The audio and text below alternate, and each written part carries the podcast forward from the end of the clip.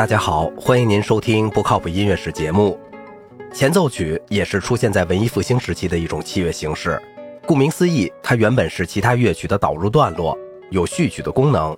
就这一点来说，它与托卡塔有相似之处，就是它们都具有导入的功能，但又是独立的段落。在历史上，它也同托卡塔一样，是一种即兴的自由发挥的器乐片段。在很长的一段时间里，二者往往界限并不是非常清楚。在18世纪，前奏曲常常附加在组曲之前，或与副歌配对出现，比如约翰·塞巴斯蒂安·巴赫著名的四十八首平均律钢琴曲集，就是以前奏曲和副歌各二十四首配对在一起的。这与托卡塔与副歌相似。前奏曲与托卡塔的另一相似之处在于，他们后来都成为独立的小型器乐题材。19世纪音乐会演奏有一个惯例。即在演奏会开始前即兴演奏一些简短的乐曲，以使观众安静下来。由于这些即兴演奏的乐曲非常精彩，一些精明的出版商把它们集结出版。这样做，前奏曲就变成了独立的钢琴音乐题材。19世纪奥地利作曲家洪梅尔最早写过24首前奏曲，但影响最大的是肖邦的24首钢琴前奏曲。这些前奏曲不再与副歌配在一起，不再具有前奏的意义。而是非常精致的独立的钢琴小品。肖邦之后，很多作曲家效仿这种形式，比如德彪西、肖斯塔科维奇也写过二十四首钢琴前奏曲。十九世纪前奏曲也不仅仅局限于钢琴音乐，在管弦乐队音乐中也有前奏曲。首先是在歌剧中出现，在瓦格纳的歌剧《伦格林》的开场前的一段管弦乐曲使用了前奏曲的命名。这种前奏曲与以前的歌剧序曲功能一样，但规模一般比较小一些。另外，它往往与后面的一幕联系很紧密，是无间断的直接导入。这与传统歌剧的序曲与歌剧断开不同，它表明了19世纪中叶以后作曲者希望作品更紧凑、更连贯有关。瓦格纳开创了歌剧前奏曲的先河，在他的《特里斯坦与伊索尔德》中也是这样。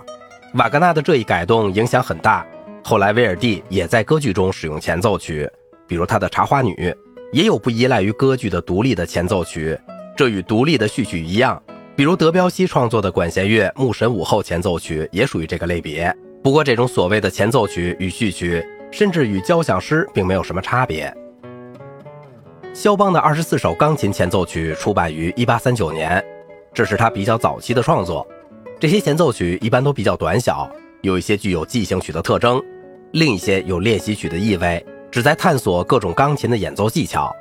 肖邦的这些前奏曲虽然受巴赫的影响，建立在二十四个不同的调性上，但排列与巴赫不同。肖邦的排列方式是从 C 大调开始，朝升号方向五度循环十二个大调，但在每一个大调后面跟着关系小调，比如 C 大调、A 小调、G 大调、E 小调、D 大调、B 小调等等。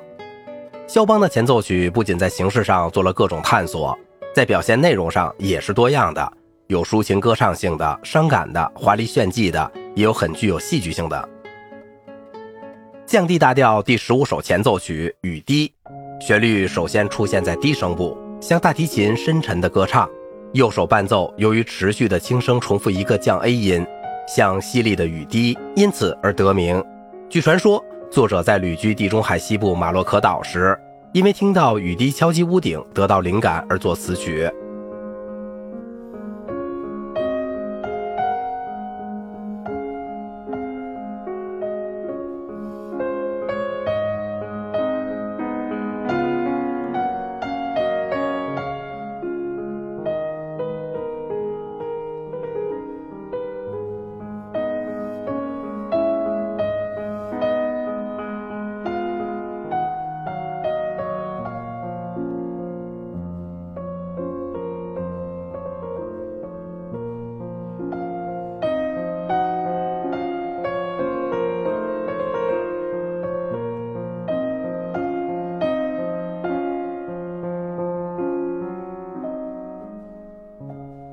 肖邦的降 B 小调第十六弦奏曲，这是一首比较华丽的小曲，在一小段引入后，很快出现的是技巧性的快速乐段。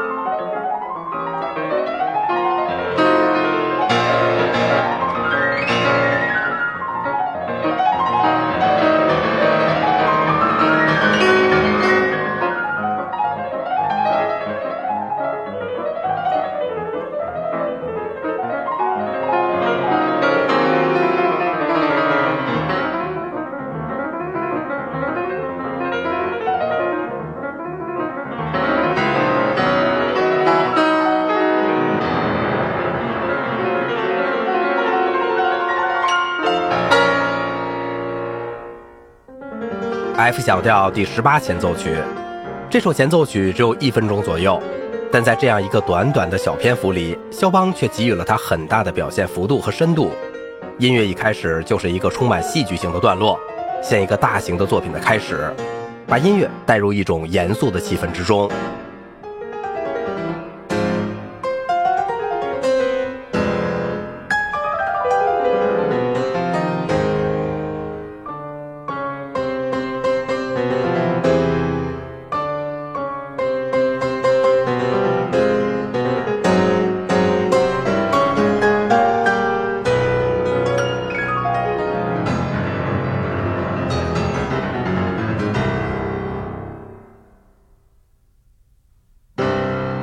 这个作品只持续了一分钟，但给人一种相对完整的印象，给人感觉好像肖邦在探索着一种什么乐意。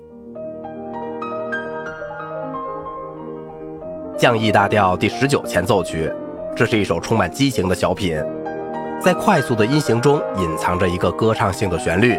开始是旋律的大幅提升，很快达到一个高点，然后逐渐下行，整个音乐非常富于激情。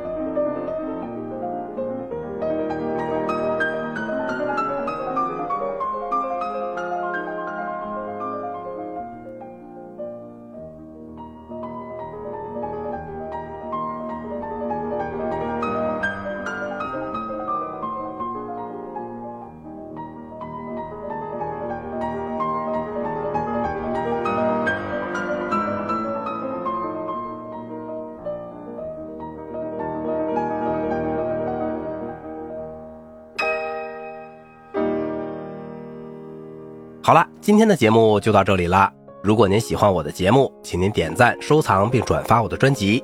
我是赵景荣，感谢您的耐心陪伴。